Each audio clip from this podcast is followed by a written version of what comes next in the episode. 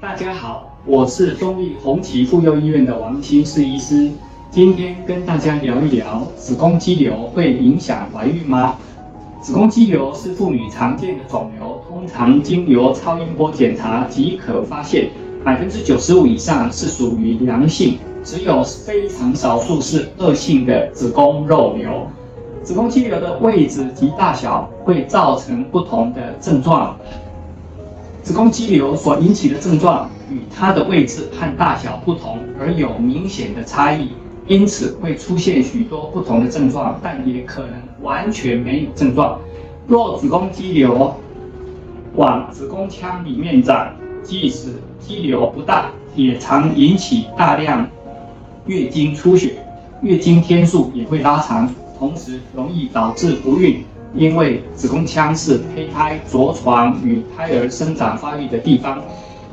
若子宫肌瘤长在子宫的前壁，而且很大，往前面压迫会引起频尿或排尿困难，因为膀胱在子宫的前面。若子宫肌瘤长在子宫的后壁，往后会压迫。引起下背痛或造成便秘，因为大肠在子宫的后面。有些妇女子宫虽然很大，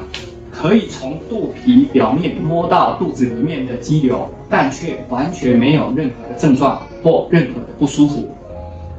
至于子宫肌瘤是否需要开刀，则依其所引起的症状来决定。一般而言，有三种的情形需要考虑开刀。第一种是合并有大量出血，造成慢性贫血，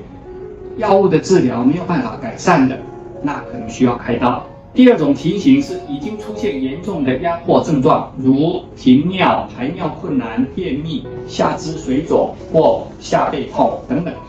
第三种情况是肿瘤急速的长大，或怀疑有恶性子宫肉瘤的可能时，建议开刀切除，并送病理。切片检查，已得到明确的诊断。若子宫肌瘤又有不孕的情形，需要手术吗？不孕的妇女，子宫若有不小的肌瘤，例如子宫肌瘤的直径超过四公分以上，容易造成子宫腔的变形，会降低怀孕的几率。若年纪小于三十八岁，而且卵巢滤泡的存量还相当的丰富时，则可以考虑先处理子宫肌瘤，